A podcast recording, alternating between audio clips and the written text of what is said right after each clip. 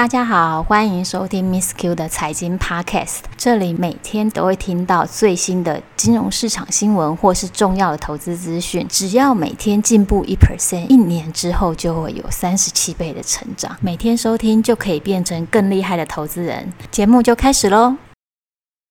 Hello，大家好，今天 Miss Q 要跟各位来分享是我自己投资海外不动产 REITs 的经验。我相信，呃，因为我是从十多年前开始投资海外的 REITs，我相信这一集呢，对还没有涉猎这一部分的听众，应该会有蛮大收获。这算是我呃一路投资过来的心路历程。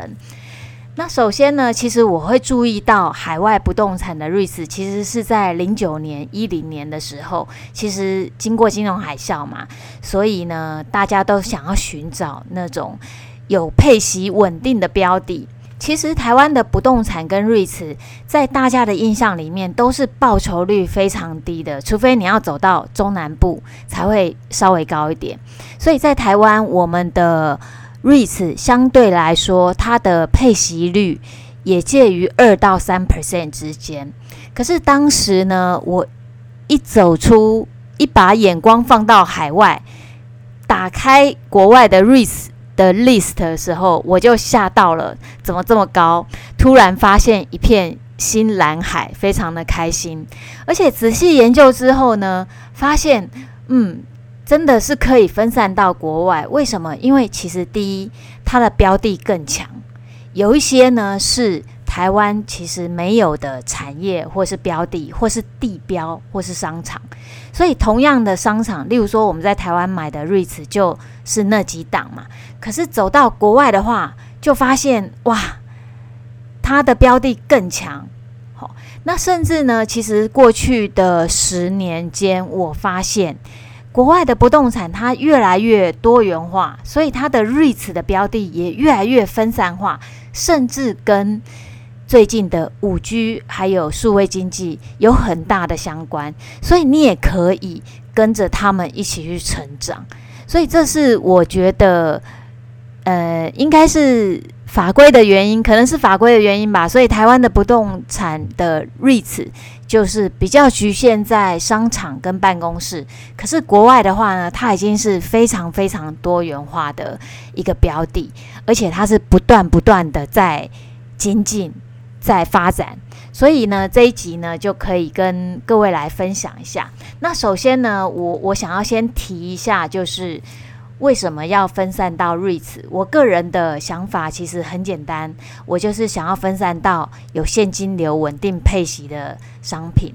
然后呢，而且我发现传统的，不管你是看传统的财务管理的书啊，或是在市面上你去看到那种退休理财的书，其实他们的投资标的通常只有两类或三类，两类就是股票跟债券，三类可能是股票、债券。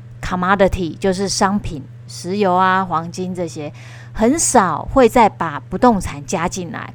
可是你会发现，整个全世界的趋势，如果你去搜寻那些退休基金，你会发现他们慢慢，他们在很久以前也是对不动产的部位也是很低的，可能是零，那慢慢提升到五。你会发现，他们越来越把触角分散到不动产基础建设。各项不动产类的投资里面，因为他们知道在那个市场现在还可以找到一些很好的标的，因为没有那么拥挤。所以呢，我觉得，呃，我大胆预测，十年之后大家在讨论哦，我的退休投资组合其实一定会有不动产的这个比重。对，可是现在呢，在呃我们市面上看到这些书。投资理财书其实是很少，比例真的非常低的，所以我觉得听到这一集的听众应该也算非常幸运，我们算是很前期的 知道这个想法的人。那我自己呢，其实去研究这些 REITs 之后，当然就是先从亚洲的开始看嘛。其实你就会发现，诶，别的国家 REITs 可能是一个很普通的概念。在台湾是很少人去提啦，可是，在其他国家，大家其实都有这个概念，就看那个国家的资本市场对 REITs 的发展程度。其实亚洲最大的 REITs 市场是日本，然后再来是香港跟新加坡。那因为日本有日文的限制嘛，所以当然 Miss Q 就是先看新加坡跟香港。然后一看的时候，就发现，嗯，有些地方我去过，像呃，我是之前可能十多年前有去过新加坡的 Suntec 这个商场，其实它也本身就是一个 REITs。那香港的话就更多了，你到各个地铁站出口，其实很多都是领展的 REITs。好，那当然有一些比较大的商场，它是属于地产公司，他们拥有，他们。建了之后，他们就不卖了，就觉得嗯，这个可以一直下蛋的鸡，还是不要把它卖出去好了，就会把它保留住。那台湾呢？呃，慢慢整个对机构投资人的投资，像保险公司也慢慢知道有这个趋势，不能太集中在股票跟债券上。所以台湾的政府呢，也对保险公司说，嗯，你自有资金呢，可以提升到百分之三十，投资在不动产的这个范畴内。可是呢，一定要有一个最低的报酬率，不然你不能去投资那种开发型的嘛，这个风险太大了。所以它有设一个最低的投报率，就是二点一 percent 以上，你就可以投资那个不动产。所以其实是蛮有蛮有意思的一件事情。那那分散到 REITs 或不动产，还有一个优点就是说，它是稳定配息的。其实走出台湾之外的 REITs，他们都是要求说，这个 REITs 的获利的九十 percent 一定要配给投资人。所以对投资人来说，它就会有一个稳定的现金流量。因为 REITs 其实旗下主要都是租金嘛，租金其实都是一个长期的收入。那再来呢？我觉得除了分散、稳定配息，我觉得 REITs 还有一个很强的一个功能，就是它可以抗通膨。好，不知道大家知不知道？其实对商场的这些 owner 来说的话，它的租金是在于。当然有个固定的底租，还有一个跟营业额联动的部分。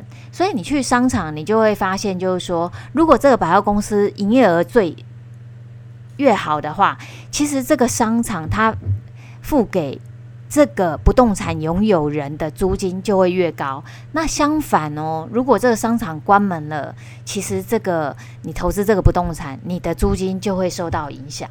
那相反的来说，整个物价是上升，大家消费的金额也会跟着增加的话，其实这个 REITs 它能配给投资人的配息，就也会跟着这个物价而上升。当然，另外一个原因，如果说现在印钞印的特别的多，全世界是属于资金泛滥的情况，其实不动产的价值，你就会发现全世界都在上涨。那它上涨的这个增值也会反映在 REITs 的价值上，所以我觉得 REITs 这个商品呢，最大的三个特色就是：第一，它可以分散股债的风险；然后再来，第二呢，它是一个有稳定现金流的。一个投资。换句话来说，因为有稳定的现金流，它的波动会比较小，因为有一个评价的基础嘛。那再来第三呢，它是一个抗通膨的资产，所以基于这三个理由呢，我觉得其实听众可以开始好好考虑来认识一下 REITs 这个部分。